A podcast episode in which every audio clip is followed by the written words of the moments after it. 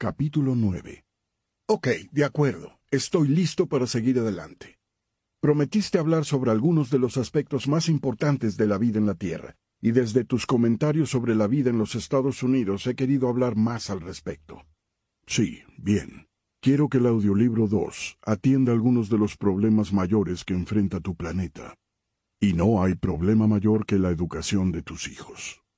No lo estamos haciendo bien, ¿cierto? Me doy cuenta por la forma en que lo mencionas. Bueno, por supuesto, todo es relativo, relativo a lo que dicen que están tratando de hacer. No, no lo están haciendo bien. Todo lo que digo aquí, todo lo que he incluido en esta discusión hasta ahora, y que he hecho que se incluya en este documento, debe ponerse en contexto. No estoy haciendo juicios de justicia e injusticia, bondad o maldad. Simplemente hago observaciones sobre su efectividad relacionada con lo que dicen que están intentando hacer. Bueno, eso lo entiendo. Sé que dices que sí, pero llegará el tiempo, incluso antes de terminar este diálogo, en que me acusarás de juzgarte. No, nunca te acusaría de eso, te conozco bien. Mm, te conozco bien, no le ha impedido a la raza humana considerarme un dios que juzga en el pasado. Bueno, me detendrá a mí. Ya veremos. Querías hablar sobre educación. Así es. Noto que la mayoría de ustedes ha malinterpretado el significado, el propósito y la función de la educación, por no decir el proceso en que se realiza mejor. Esa es toda una declaración, y necesito ayuda con ella. La mayoría de la raza humana ha decidido que el significado y el propósito y la función de la educación es el de transmitir conocimiento, que educar a alguien es darle conocimiento, y por lo general, el conocimiento acumulado de una familia, clan, tribu, sociedad, nación y mundo particular. Sin embargo, la educación tiene poco que ver con el conocimiento. Oh, podrías haberme engañado. Claramente. ¿Con qué tiene que ver entonces? Con sabiduría. Sabiduría. Sí. De acuerdo, me doy. ¿Cuál es la diferencia? La sabiduría es el conocimiento aplicado.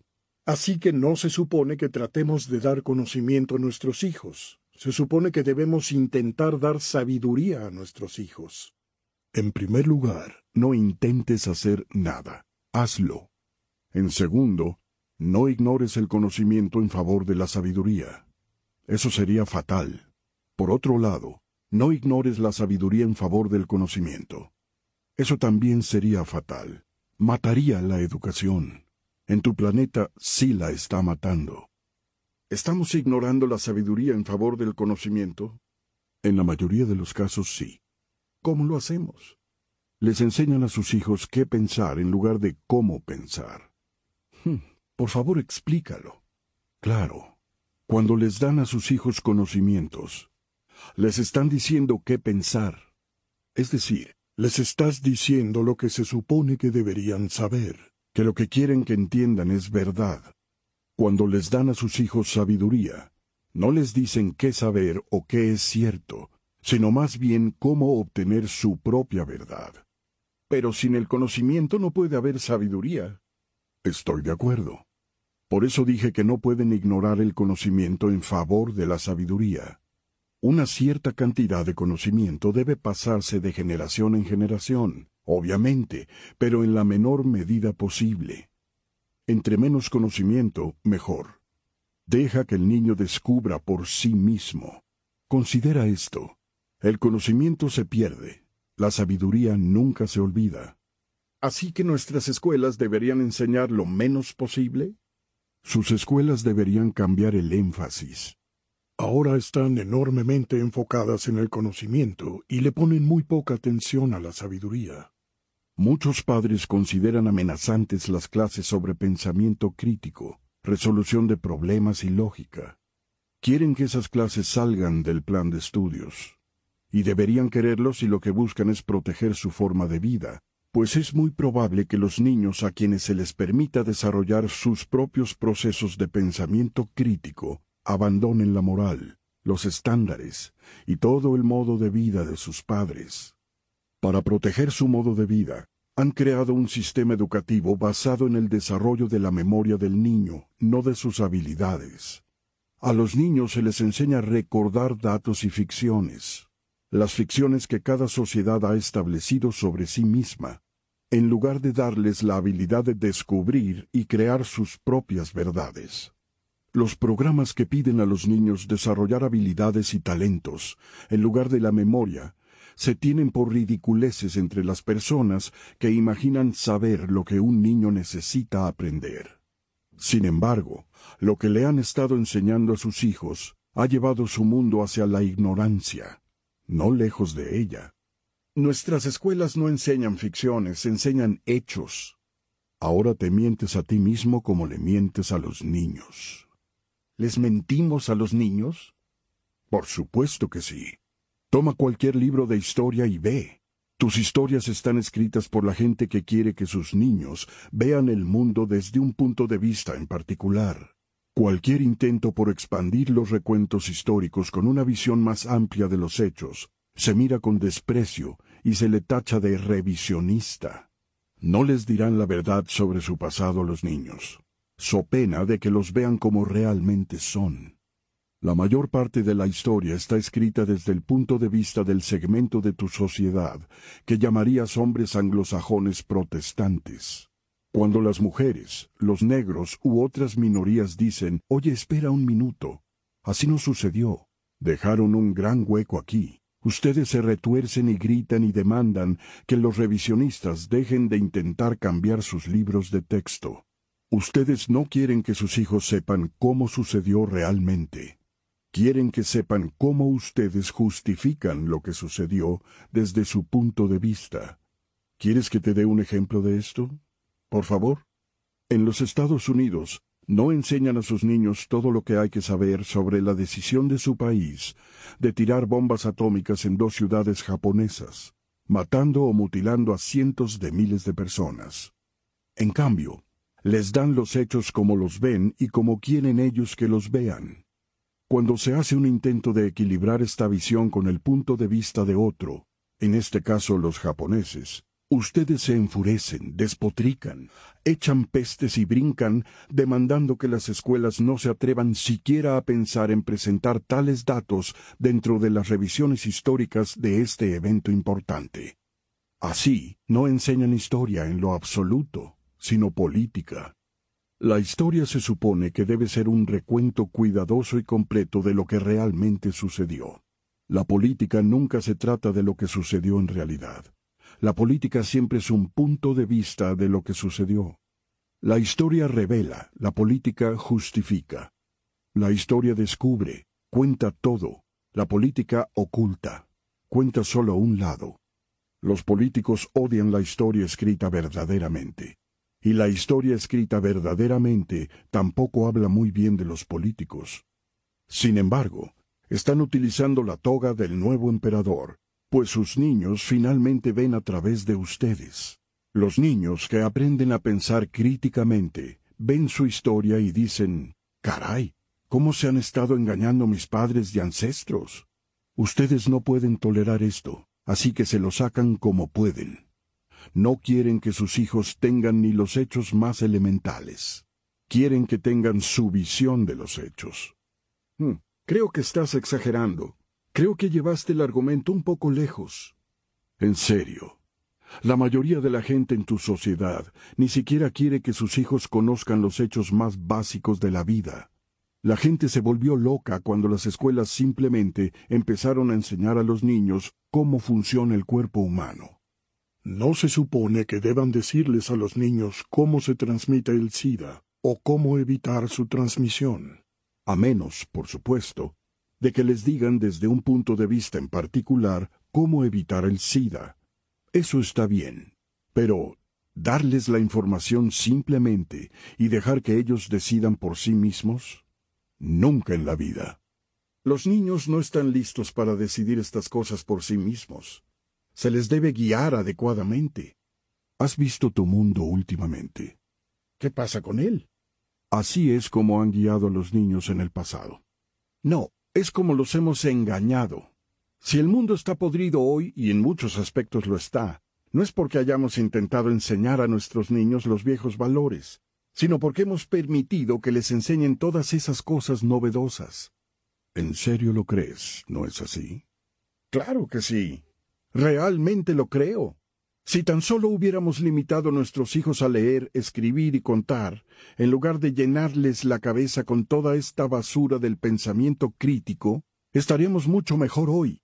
Si hubiéramos mantenido la llamada educación sexual fuera de los salones y en casa, donde pertenece, no estaríamos viendo a adolescentes embarazadas, a madres solteras de 17 años dependiendo del gobierno, y un mundo corriendo amok. Si hubiéramos insistido en que nuestros jóvenes vivieran bajo nuestros estándares morales, en lugar de dejarlos irse y crear los suyos, no habríamos convertido a nuestra vibrante y fuerte nación en una imitación lamentable de lo que fue. Ya veo. Y otra cosa, no te quedes ahí diciéndome cómo se supone que de pronto nos consideremos equivocados por lo de Hiroshima y Nagasaki. Nosotros terminamos la guerra, por Dios santo. Salvamos miles de vidas en ambos bandos. Fue el precio de la guerra. A nadie le gustaba la decisión, pero debía tomarse. Mm, ya veo. Sí, ya ves. Eres como el resto de esos comunistas liberales de izquierda. Claro que quieres que revisemos nuestra historia. Quieres que nos revisemos al grado de dejar de existir. Entonces ustedes, los liberales, pueden tener lo que querían por fin, adueñarse del mundo, crear sus sociedades decadentes, redistribuir la riqueza, el poder al pueblo y toda esa basura, excepto que nunca nos ha llevado a ningún lado. Lo que necesitamos es una vuelta al pasado, a los valores de nuestros ancestros. Eso es lo que necesitamos. ¿Ya acabaste? Sí, ya acabé. ¿Qué tal me salió? Mm, bastante bien. Eso estuvo muy bien. Bueno, cuando uno ha estado escuchando programas de opinión en la radio durante algunos años, sale con mucha facilidad. Así es como la gente de tu planeta piensa, ¿cierto? Puedes estar seguro. Y no solo en los Estados Unidos. Quiero decir, podrías cambiar el nombre del país y cambiar el nombre de la guerra. Insertar cualquier acción militar ofensiva por cualquier nación en cualquier momento de la historia, no importa. Todo mundo piensa que tiene razón. Todos saben que es la otra persona la que está mal. Olvídate de Hiroshima. Inserta a Berlín en su lugar, o a Bosnia. Todos saben que los viejos valores eran los que funcionaban también. Todos saben que el mundo se está yendo al infierno. No solo en los Estados Unidos, en todas partes. Hay un clamor por un regreso a los viejos valores y por el regreso del nacionalismo en todo el planeta. Sé que lo hay. Y lo que hice aquí es articular ese sentimiento, esa preocupación, esa indignación. Hiciste un buen trabajo. Casi me convences. ¿Y bien? ¿Qué les dices a todos los que realmente piensan así? Les preguntaría si realmente creen que las cosas estaban mejor hace treinta, cuarenta o cincuenta años. Diría que la memoria tiene una visión pobre. Recuerdan lo bueno de ello, pero no lo peor de ello. Es natural, es normal. Pero no se engañen. Haz un poco de pensamiento crítico y no solo memorices lo que otros quieren que pienses. Para continuar con tu ejemplo, ¿realmente imaginas que fue absolutamente necesario tirar la bomba atómica en Hiroshima? ¿Qué es lo que dicen tus historiadores estadounidenses sobre los reportes de quienes afirman saber más sobre lo que sucedió? En los que comentan que el imperio japonés ya había revelado en secreto a los Estados Unidos su disposición de terminar la guerra antes de que soltaran la bomba? ¿Qué tanto tuvo que ver la venganza por el horror de Pearl Harbor en la decisión de bombardearlos? Y si aceptas que arrojar la bomba en Hiroshima era necesario, ¿por qué fue necesaria una segunda bomba? Es posible, por supuesto, que tu propio recuento de todo esto sea correcto, es posible que el punto de vista estadounidense de todo esto sea la forma en que realmente sucedió. Ese no es el punto en discusión. El punto es que su sistema educativo no les permite pensar críticamente sobre estos temas o sobre muchos otros, de hecho. ¿Podrías imaginar lo que le sucedería a un maestro de historia o de ciencias sociales en Iowa si hiciera las preguntas anteriores a sus alumnos invitando y promoviendo que los estudiantes examinaran y exploraran los problemas a profundidad y sacaran sus propias conclusiones. Ese es el punto. No quieren que sus jóvenes saquen sus propias conclusiones. Quieren que lleguen a las mismas conclusiones a las que ustedes llegaron. Así los condenan a repetir los errores hacia los que sus conclusiones los llevaron a ustedes.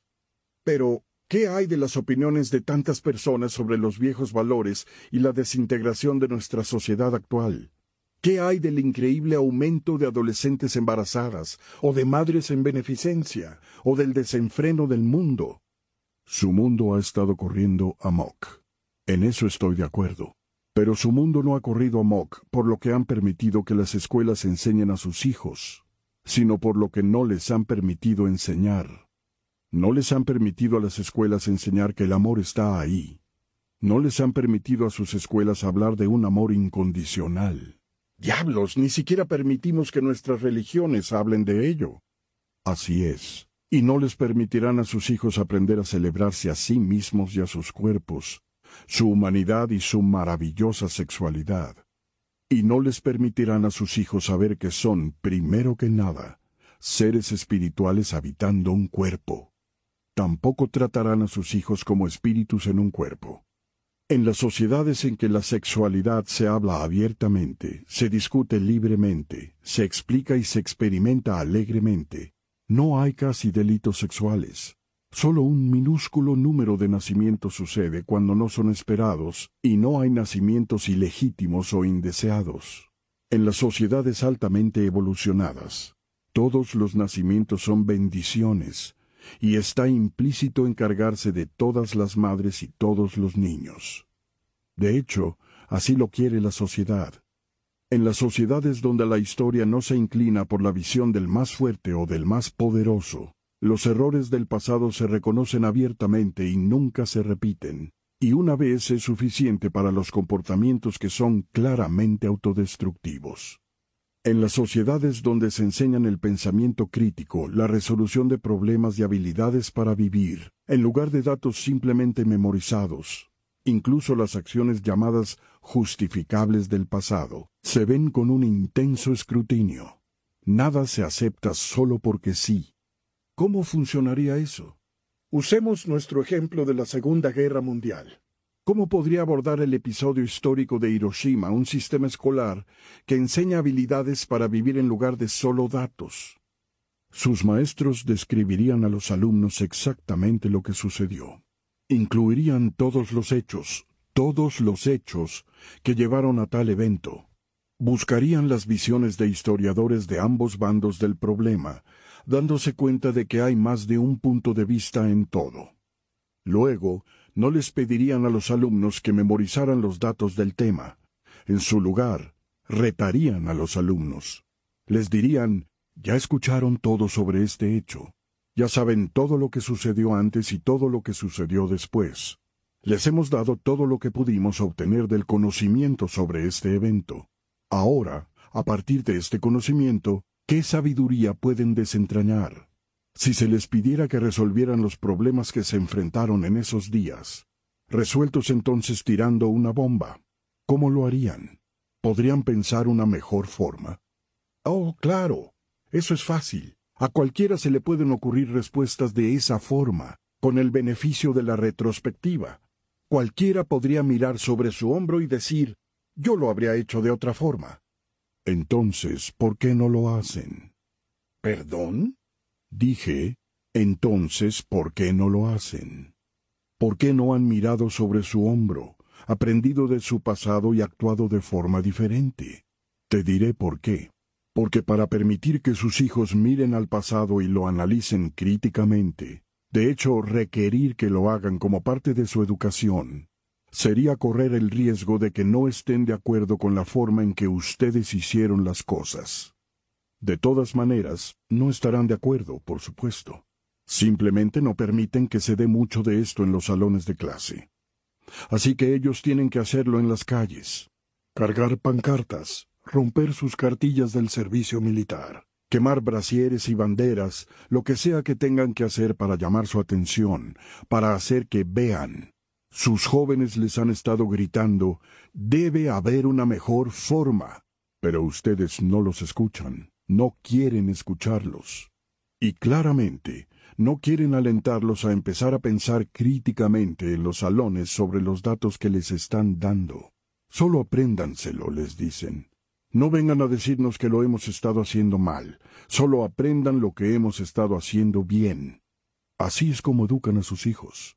Eso es lo que han estado llamando educación. Pero hay quienes dicen que son los jóvenes y sus ideas locas, descabelladas, liberales, quienes han tirado al caño este país y el mundo entero, que lo han mandado al infierno, llevado al límite del olvido, destruido su cultura orientada hacia los valores, reemplazándola con una moralidad de haz lo que quieras, lo que se sienta bien, la cual amenaza con terminar con nuestra propia forma de vida. Los jóvenes están destruyendo su forma de vida. Los jóvenes siempre han hecho eso. Tu trabajo es impulsarlos, no frenarlos. Los jóvenes no están destruyendo las selvas tropicales. Les están pidiendo a ustedes que dejen de hacerlo.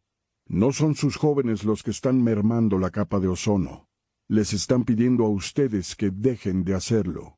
No son sus jóvenes quienes explotan a los pobres en talleres clandestinos por todo el mundo. Ellos les están pidiendo que dejen de hacerlo. No son sus jóvenes quienes los están exprimiendo con impuestos para luego usar el dinero en guerras de armamento. Ellos les están pidiendo que dejen de hacerlo. No son sus jóvenes quienes ignoran los problemas de los débiles y oprimidos, permitiendo que cientos de personas mueran de hambre cada día en el planeta, teniendo más que suficiente comida para alimentar a todos. Ellos les están pidiendo que dejen de hacerlo. No son sus jóvenes quienes promueven una política de engaño y manipulación. Ellos les están pidiendo que dejen de hacerlo. No son sus jóvenes quienes se sienten reprimidos sexualmente, avergonzados de sus propios cuerpos, compartiendo esta misma vergüenza a sus hijos. Ellos les están pidiendo a ustedes que dejen de hacerlo. No son sus jóvenes quienes han creado un sistema de valores que dice el más fuerte tiene la razón y un mundo que resuelve problemas con violencia. Ellos les están pidiendo que dejen de hacerlo. No, no les están pidiendo.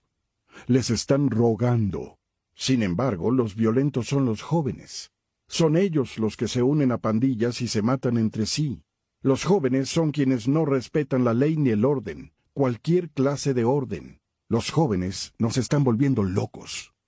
Cuando los gritos y las peticiones de los jóvenes para cambiar el mundo no se escuchan y nunca se atienden, cuando ven que su causa está perdida, que será como ustedes quieren a costa de todo, los jóvenes que no son estúpidos harán lo que puedan. Si no pueden con ustedes, se les unirán. Sus jóvenes se les han unido en sus comportamientos.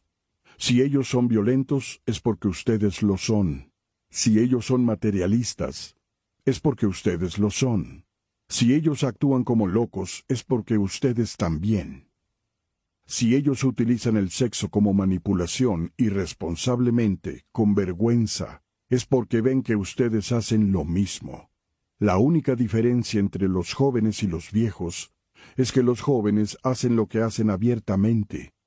Los viejos esconden sus comportamientos. Los viejos piensan que los jóvenes no pueden ver, pero los jóvenes ven todo. Nada está oculto para ellos. Ven la hipocresía de los mayores e intentan desesperadamente cambiarla. Pero al haber intentado cambiarla y fallado, no ven otra opción más que imitarla. En esto están equivocados, pero nunca se les enseñó nada más. No se les ha permitido analizar críticamente lo que sus mayores han hecho. Solo se les ha permitido memorizarlo. Lo que memorizas, lo conmemoras. ¿Cómo deberíamos educar a nuestros jóvenes entonces? Primero, trátenlos como espíritus. Son espíritus entrando en un cuerpo físico, no es algo fácil de hacer para un espíritu, no es algo a lo que un espíritu se pueda acostumbrar fácilmente. Es muy restrictivo, es muy limitante. Así que el niño llorará de pronto al estar tan limitado. Escuchen su llanto, compréndanlo, y hagan sentir a sus hijos tan ilimitados como puedan. Después, introduzcanlos al mundo que han creado con gentileza y cuidado. Estén llenos de cuidados, es decir, Sean cuidadosos de lo que ponen en sus unidades de memoria. Los niños recuerdan todo lo que ven, todo lo que experimentan. ¿Por qué les dan una nalgada a los niños justo en el momento en que salen del vientre? ¿Realmente imaginan que es la única manera de encender sus motores? ¿Por qué alejan a los bebés de sus madres minutos después de haberlos separado de la única forma de vida que conocen de su existencia actual? Medirlos, pesarlos, picarlos e insertarles tubitos no puede esperar solo un momento mientras el recién nacido experimenta la seguridad y la comodidad de eso que le dio la vida. ¿Por qué permiten que algunas de las primeras imágenes a las que su hijo esté expuesto sean imágenes de violencia? ¿Quién les dijo que esto era bueno para sus hijos? ¿Y por qué esconden imágenes de amor? ¿Por qué les enseñan a sus hijos a sentir vergüenza y pena de su cuerpo y sus funciones? ocultando su propio cuerpo de ellos y luego diciéndoles que nunca se toquen en formas que les den placer. ¿Qué mensajes les dan sobre el placer? ¿Y qué lecciones les dan sobre el cuerpo? ¿Por qué meten a sus hijos en escuelas donde se permite y se apoya la competencia, donde ser el mejor y aprender más se recompensa, donde se gradúa el desempeño y casi no se tolera el ir a un paso personal? ¿Qué comprenden sus hijos de esto? ¿Por qué no les enseñan a los niños sobre movimiento y música, y la alegría del arte y el misterio de los cuentos de hadas, y la maravilla de la vida? ¿Por qué no sacan lo que se encuentra naturalmente en el niño, en lugar de buscar meter lo que les es antinatural? ¿Y por qué no permiten que sus jóvenes aprendan lógica y pensamiento crítico y resolución de problemas y creación, usando las herramientas de su propia intuición y su más profundo conocimiento, en lugar de reglas y sistemas memorizados y conclusiones aprendidas de una sociedad que ya se probó a sí misma incapaz de evolucionar a través de estos métodos, aunque continúa utilizándolos. Finalmente, enseñen conceptos, no temas. Creen un nuevo plan de estudios y construyanlo alrededor de estos tres conceptos centrales conciencia, honestidad, responsabilidad. Enséñeles a sus hijos estos conceptos desde temprana edad. Hagan que completen el plan de estudios hasta el último día. Basen todo su modelo educativo en ellos. Creen toda instrucción a partir de ellos. No comprendo lo que eso significaría. Significa que todo lo que les enseñen saldría de estos conceptos. ¿Puedes explicar eso? ¿Cómo enseñaríamos a leer, escribir y contar? Desde los lectores más pequeños hasta los más profesionales, todas las historias, los cuentos y los temas girarían en torno a los conceptos centrales, es decir, serían historias de conciencia, historias que traten sobre honestidad e historias sobre responsabilidad. Se introduciría a los niños en los conceptos, quedarían inmersos en esos conceptos. Las tareas escritas también girarían en torno a estos conceptos centrales y otros que fueran relativos a ellos conforme la habilidad de expresión del niño creciera. Incluso sus habilidades computacionales se enseñarían dentro de este marco. La aritmética y las matemáticas no son abstracciones, sino las herramientas más básicas en el universo para la vida. La enseñanza de todas las habilidades computacionales se contextualizaría dentro de la mayor experiencia de vida, de modo que lleve la atención y el enfoque hacia los conceptos centrales y sus derivados. ¿Cuáles son estos derivados? Utilizando un término que sus medios de comunicación han popularizado, son spin-offs. Todo el modelo educativo puede basarse en estos spin-offs o derivados reemplazando las materias de su plan de estudios actual que enseñan básicamente datos. Por ejemplo, bueno, usemos tu imaginación. ¿Cuáles son algunos de los conceptos que te importan en la vida? Bueno, yo diría la honestidad, como tú dijiste. Sí, adelante. Ese es un concepto central. Y la justicia. Ese es un concepto importante para mí. Bien. ¿Otros? Tratar a otros bien? Ese es uno. No sé cómo conceptualizarlo.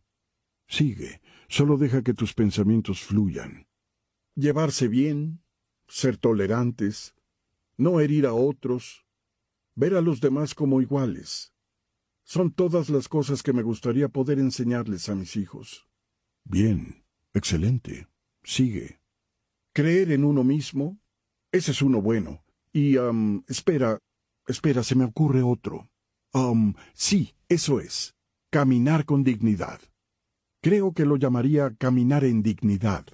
No sé cómo ponerlo en un concepto mejor tampoco, pero tiene que ver con la forma en que uno lleva su vida y la forma en que honra a otros y con el camino que otros están tomando. Eso es bueno. Todo esto es muy bueno. Te acercas cada vez más al fondo del asunto. Y hay muchos otros conceptos similares que todos los niños deben comprender profundamente si van a evolucionar y crecer como seres humanos completos. Sin embargo, no les enseñan estas cosas en las escuelas. Todo esto de lo que estamos hablando son las cosas más importantes en la vida, pero no se las enseñan en las escuelas. No enseñan lo que significa ser honesto. No enseñan lo que significa ser responsable. No enseñan lo que significa estar consciente de los sentimientos de otros, ni ser respetuoso de los caminos de otros. Dicen que depende de los padres enseñar estas cosas, pero los padres solo pueden transmitir lo que se les dio a ellos, y los pecados del padre suelen repetirse en el hijo. Así que ustedes enseñan en casa lo mismo que sus padres les enseñaron. ¿Y qué tiene eso de malo? Como he dicho ya varias veces, ¿has dado un vistazo al mundo últimamente? Sigues volviendo a eso. Sigues haciendo que pongamos atención en eso, pero todo esto no es nuestra culpa. No se nos puede culpar por la forma en que el resto del mundo es. No es cuestión de culpa, sino de decisión. Y si ustedes no son responsables por las decisiones que ha estado tomando la humanidad, y que sigue tomando, ¿quién? Bueno, no podemos ser responsables de todo. Te diré esto. Hasta que estén dispuestos a aceptar la responsabilidad de todo, no pueden cambiar nada. No pueden seguir diciendo ellos lo hicieron y ellos lo están haciendo, y si tan solo ellos lo hicieran bien, recuerda la maravillosa línea del cómic de Pogo, de Walt Kelly, y nunca la olvides. Ya conocimos al enemigo, y es nosotros mismos. Hemos estado repitiendo los mismos errores durante cientos de años, ¿cierto? durante miles de años, hijo mío. Han estado cometiendo los mismos errores durante miles de años. La humanidad no ha evolucionado en sus instintos más básicos más allá de la era de las cavernas. Sin embargo, cada intento de cambio se ve con desprecio. Cada reto por observar sus valores y tal vez reestructurarlos se topa con miedo e ira Ahora viene una idea de mí para enseñar conceptos más elevados en las escuelas. Ah, caray. Ahora sí estamos sobre hielo quebradizo. Aún así, en las sociedades altamente evolucionadas, esto es exactamente lo que se hace. Pero el problema es que no todos están de acuerdo con estos conceptos, en lo que significan. Por eso no podemos enseñarlos en nuestras escuelas, los padres enloquecen cuando intentas meter cosas nuevas en el plan de estudios. Dicen que estás enseñando valores y la escuela no tiene lugar en esa enseñanza. Están mal, de nuevo, basado en lo que dicen como raza que están tratando hacer, que es construir un mejor mundo. Están equivocados. Las escuelas son exactamente lugar para tal enseñanza. Precisamente porque las escuelas están separadas de los prejuicios de los padres precisamente porque las escuelas están separadas de las nociones preconcebidas de los padres.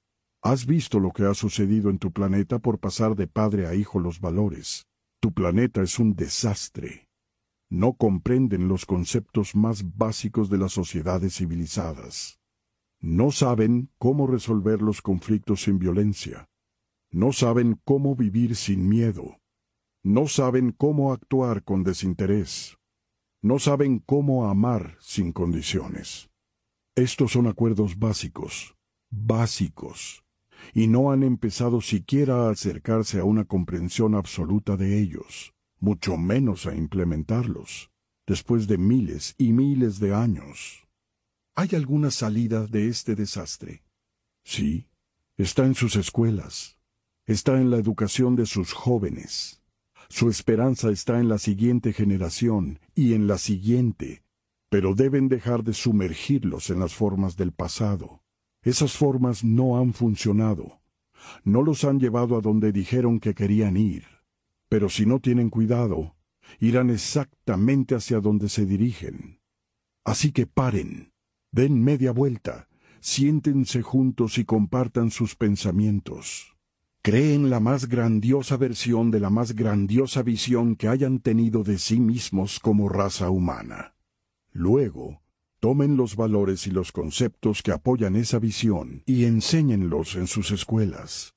¿Por qué no tener cursos como comprensión del poder, resolución pacífica de conflictos, elementos de las relaciones amorosas, personificación y autocreación, cuerpo, mente y espíritu, cómo funcionan, creatividad cautivadora, celebrarse a uno mismo, valorar a otros, expresión sexual alegre, justicia, tolerancia, diversidades y similitudes, economía étnica, conciencia creativa y poder mental, conciencia y despertar, honestidad y responsabilidad, visibilidad y transparencia, ciencia y espiritualidad.